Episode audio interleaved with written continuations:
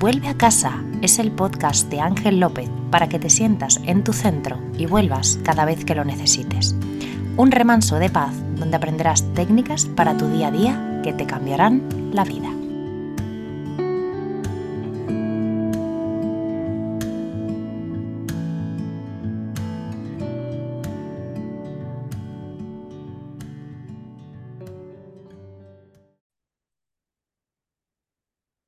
Bienvenido, bienvenida a este capítulo 16 de mi podcast Vuelve a casa.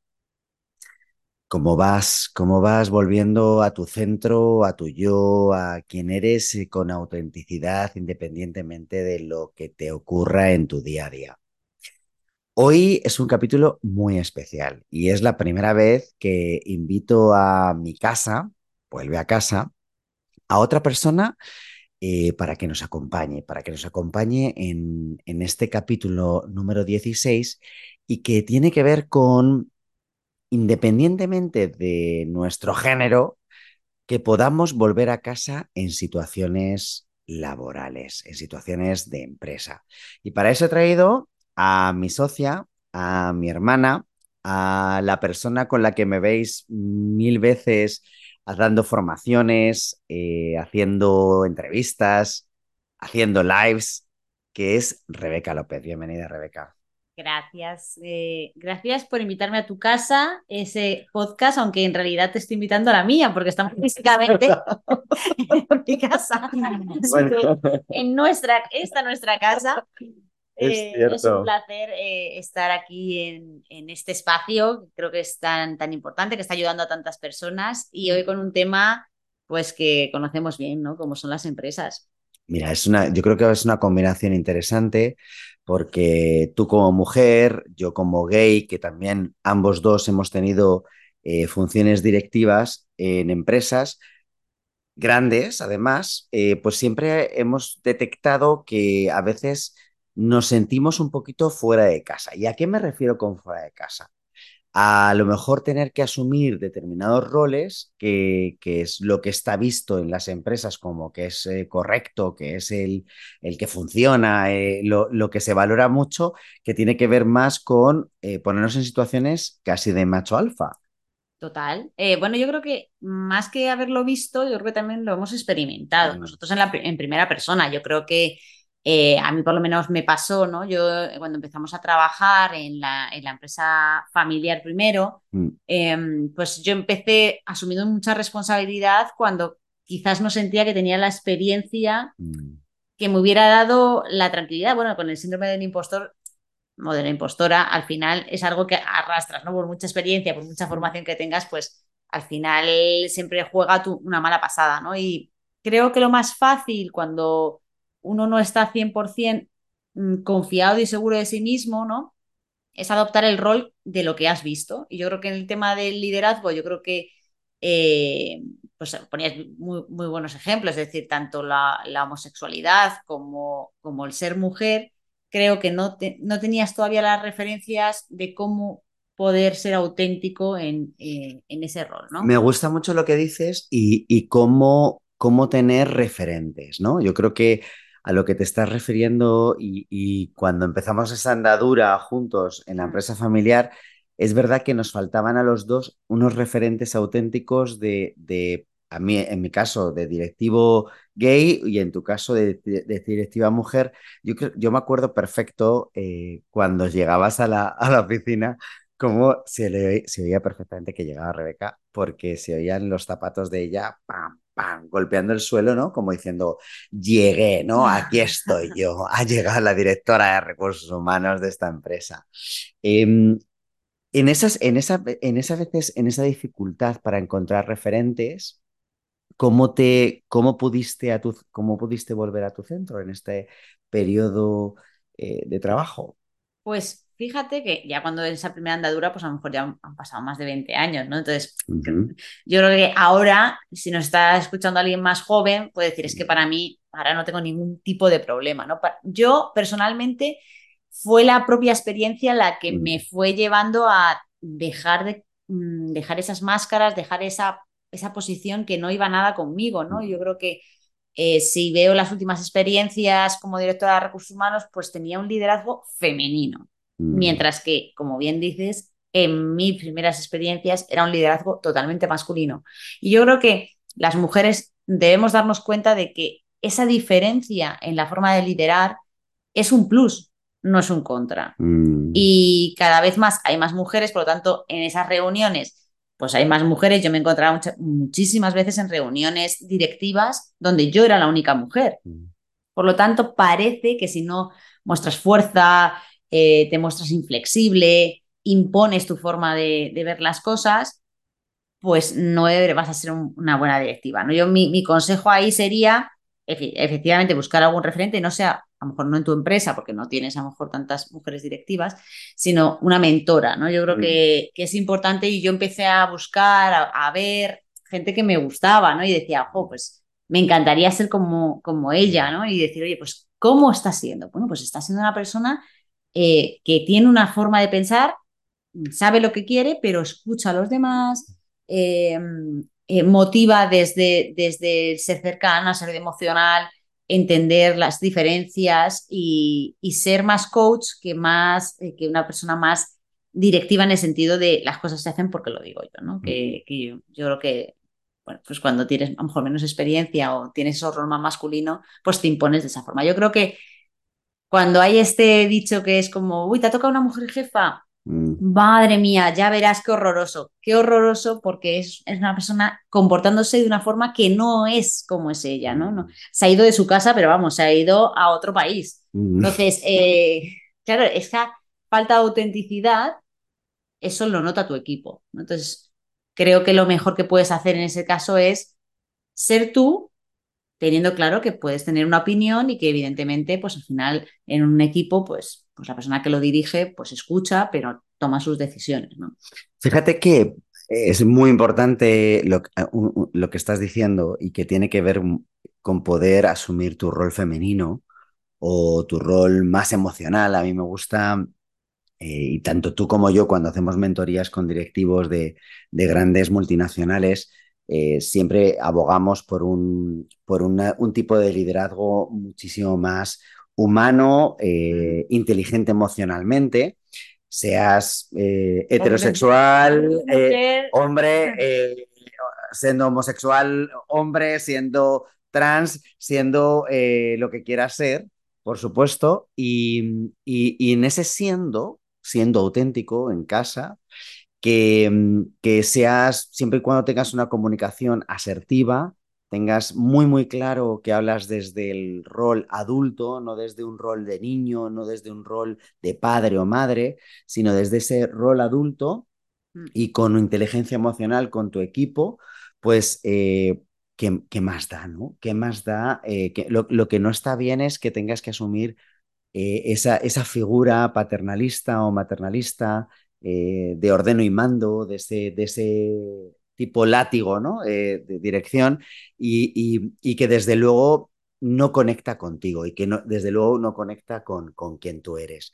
Y esa tan- autenticidad de la que hablabas, Rebeca, y que tanto abogamos tú y yo en el curso eh, de, de estrés positivo, que siempre hablamos que algo que nos estresa muchísimo es no estar con nosotros mismos bien.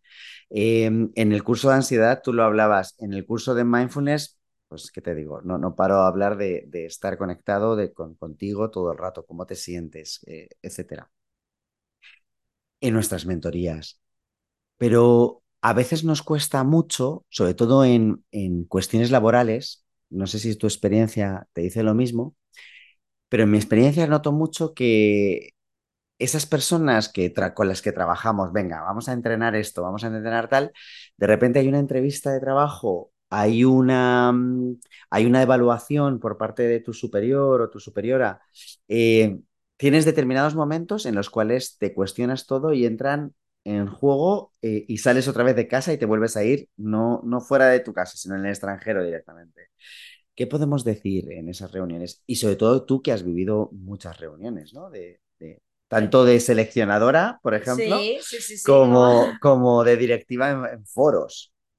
Sí, al final, eh, fíjate que sería un poco lo que estábamos diciendo, pero mm, quería, querría que al final la gente se quedara con la idea de, de esa autenticidad y que cuando tú no eres auténtico, eso se nota como se nota fuera del entorno laboral también. Es decir, tú, tú no notas cuando a veces una persona, ay, es que no está conectando, no está conectando porque está más pendiente de lo que tú quieres, ¿no? Muchas, muchas veces lo que nos encontramos, yo me lo encontraba en la empresa cuando estaba haciendo entrevistas que tú veías, está contestando lo que yo quiero oír. Mm. Y se nota. Se nota perfectamente, se nota perfectamente. Entonces, claro, no podemos ser auténticos si yo estoy modificando mi comportamiento a cada sitio que, ¿no? Mm, yo sé que cuando uno quiere encontrar trabajo, porque también me he encontrado yo buscando trabajo, uno quiere que le, que le, que le, seleccionen. Siempre, ¿no? Pero yo siempre he indicado que en realidad no merece la pena que te seleccionen donde no vas a poder ser tú. Mm. Es decir, hablabas antes de la homosexualidad. Yo creo que hay muchísimas empresas con planes de diversidad en los que uno se puede encontrar súper cómodo, de ser quien quiere ser, ¿no? Entonces, no te merece la pena a lo mejor no ser seleccionado en una empresa, a lo mejor que sea más rígida, que no tengas ambiente tan, eh, tan abierto, mm. pues cuando es un no en una empresa, pues, pues a lo mejor es, es maravilloso que sea un no en una empresa y un sí en otra, ¿no? Entonces, eh, mi consejo sería intentar ser, conectar con quien tú eres en la entrevista, porque de repente hay una conexión con la persona que te está entrevistando porque ve tu sonrisa, ve tu mm. ilusión, lo cuentas de una manera diferente a soltar tu, eh, tu discurso con lo que quieres decir. Voy a poner el mm. ejemplo para que, por favor, si alguien nos está escuchando, que no lo diga. ¿Cuáles son tus tres defectos? Mm. Soy perfeccionista. Yo a mí me decían, soy perfeccionista, y oye, a lo mejor habría algún perfeccionista, pero yo o sea, me ponía, ya entonces la, la, entrevista se endurecía porque es una respuesta típica, típica, dada, estudiada. ¿vale? Entonces, no hay nada que pierda más frescura en una entrevista que dejar de ser tú. O sea, que mi, mm. mi, yo creo que mi consejo será, céntrate en quién eres tú y muéstralo de la mejor manera. Si es el sitio, pues maravilloso, porque vas a poder ser tú siempre, cada día. Mm, qué potente lo que acabas de decir. Yo recuerdo por primera vez, ¿te acuerdas mi novio noruego, que Tomás, que eh, una de las veces yo, yo, yo, con esa imagen, con esa idea que, que, que, decías tú, ¿no? De hay que, quieres conseguir trabajo, entonces como tu objetivo es conseguir trabajo, pues a cada reunión tienes como que preparártela perfecto para ser quien tengas que ser con tal de que te, que te incluya, ¿no? Y yo me acuerdo que Tomás eh, tuve una reunión para, para, el Ministerio de Asuntos Exteriores luego y, y de repente eh, tiene la entrevista y le dice el entrevistador, que además él lo conocía, le dice, siento que todavía no estás como preparado porque está estudiando estudios internacionales especializado en, en temas de Oriente Medio, política de Oriente Medio, y le dijo el entrevistador eh, algo así como, ¿sabes qué, Tomás? Eh, mira, yo todavía no te veo preparado para el puesto, espérate a terminar tu posgrado y después te volvemos a hacer una entrevista porque de momento no. Entonces yo, mm, pues llámale y vuélvele a decir que, y me dijo, no, no, es que, ¿para qué voy a hacer eso? Si, si él, que conoce muy bien en qué consiste mi puesto, pues no lo ve, no me he preparado, ¿para qué voy a insistir si luego yo voy a estar mal en el puesto de trabajo porque voy a sentir que no estoy preparado. Entonces no quiero eso. Voy a terminar de prepararme y volverme a presentar. ¡Wow! Pues yo dije, ¡wow! Claro, o sea. gente disfraza, claro. Parece que sea algo, pero yo he dicho, sí. Bueno, pues yo dije que sabía hacerlo pero ¿para qué? ¿Para qué te vas a hacer eso? ¿no? Entonces, ¿para qué te vas a hacer eso a ti mismo? Claro, a ti, mismo, ¿no? Y ese lugar eh, me parece muy, muy, muy importante y, esto en general, no solamente en el, trabajo, yo creo que queremos ser tanto lo que otro quiere ser que estén, somos como, como, la, como como la muñeca que, se une uno tras las otro, ¿no? Las matuscas o sí, las eh, muñecas rusas. Las muñecas estas que son rusas, ¿no? Es decir, al final tengo tantos, tantas versiones de mí mismo que ya no sé ni quién soy.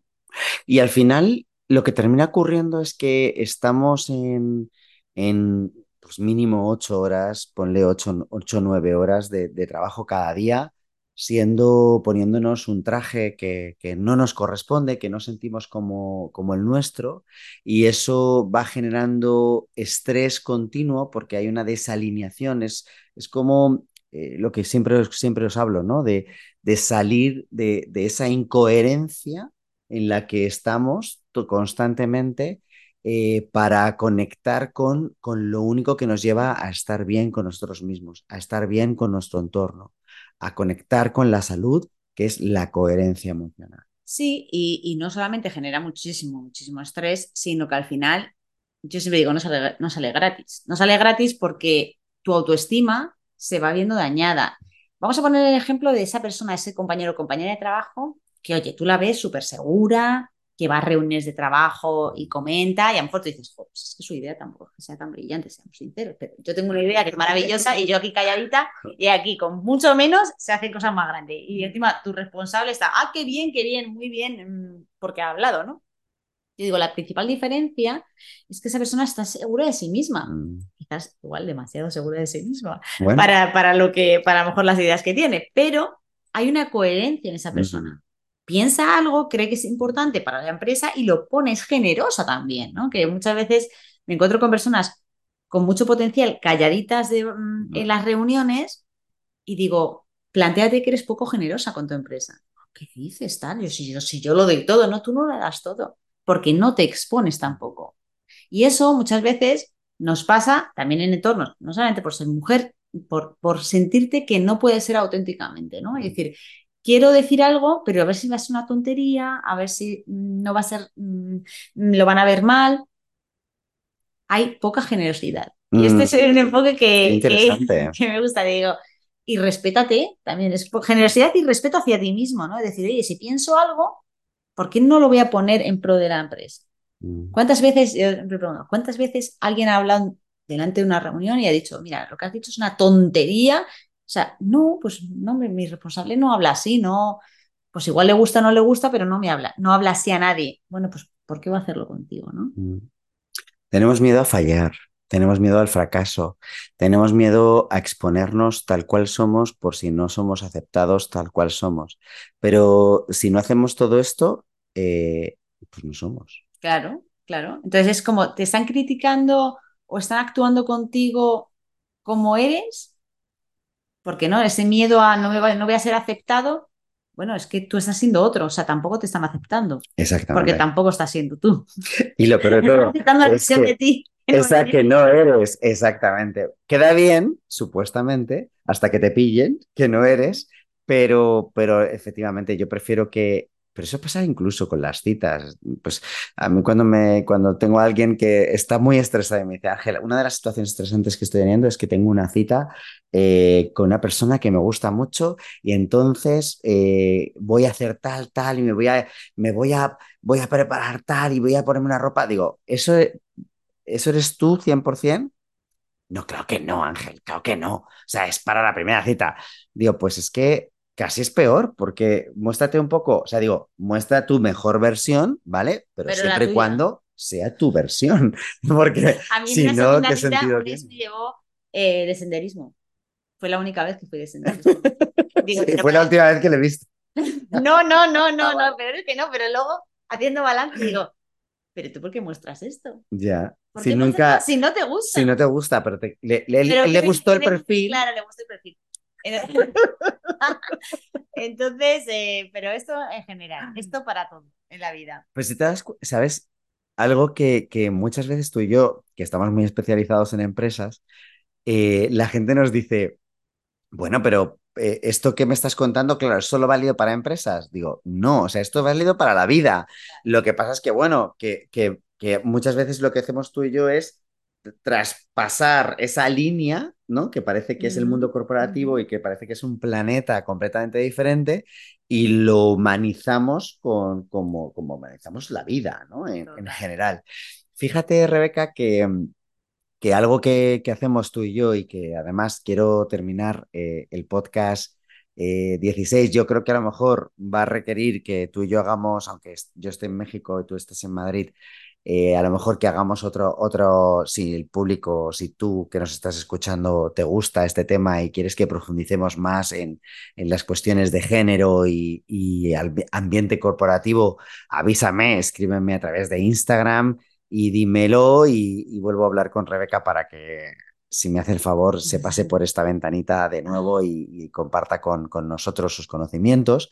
Pero fíjate que quería decirte que, eso es lo que hicimos el sábado pasado. Durante, durante los últimos podcasts hemos estado hablando de, les estaba hablando mucho a, esta gente que maravillosa que, está en mi comunidad y que escucha este podcast, que íbamos a hacer una formación que se llamaba Sanando el Corazón y en esa formación íbamos a sanar las heridas. La formación tuvo lugar el sábado pasado en Madrid, en el Hotel Radisson Red, que es un sitio precioso, y donde tuvimos cinco horas que luego entre que nos quedamos saludando, fotos con la gente, al final se convirtieron casi en seis horas en el que hicimos procesos de sanación con dos técnicas que, una la, la, implantaste tú, la otra la hice yo, y luego hicimos esa meditación de manifestación tan poderoso. Y, quiero decirte que, que gracias por, por, ese espacio que hicimos juntos, gracias por ese tiempo que creo que mm, pues más de 60 personas estuvieron ahí y pudieron sanar esas heridas. Y fíjate cómo esa formación y esas técnicas que aplicamos en empresa, pues obviamente cuando lo abrimos al público en general, que no lo hacemos demasiado a menudo, la verdad, pero cuando lo hacemos funciona, ¿no? Funciona porque en las empresas, dentro o fuera, hay seres humanos. Eso te iba a decir, yo digo, funciona más que nada porque la misma gente son seres humanos igual. Exacto. Pero en, una, en un ambiente, fíjate, muy diferente. Fíjate que eh, a las formaciones individuales, curiosamente, solo vienen muchísimas más mujeres que hombres. En ambiente corporativo, como ya no hay ese filtro, se suelen apuntar muchos hombres también. Entonces, fíjate que muchas veces el lugar donde te formas hace que decidas abordar los temas, los mismos temas. Absolutamente, y que estés más abierto o que digas, no, no, yo esas cosas no, no voy un sábado, pero cuando se abre un curso y me lo dan en la empresa, pues yo, yo voy tan feliz porque veo que lo necesito, ¿no? Y luego cómo se abren los hombres y cómo, cómo lloramos todos juntos muchas veces en esos procesos de sanación. Te quería dar las gracias, gracias también a ti si fuiste, fuiste una de las 60 personas que, que vino a nuestro curso, gracias. Mm, y, gracias por este, este capítulo 16, Rebe. Se me ha hecho eh, muy cortito, así que. Bueno, pues cuando quieras, eh, esta, esta, esta, esta es tu casa, nunca mejor dicho. Gracias por invitarme a tu casa en Madrid. Y, mm, y, a ti que nos estás escuchando, te vuelvo a dar las gracias por, por estar al otro lado, por conectar, un ratito con, con querer volver a casa, independientemente de dónde estés, de, independientemente del entorno en el que te encuentres, para ser tú, para volver a, ti y conectar contigo mismo, contigo misma. Un saludo, muchas gracias. Chao, muchas Chao, gracias. Rebeca, gracias. Hasta pronto.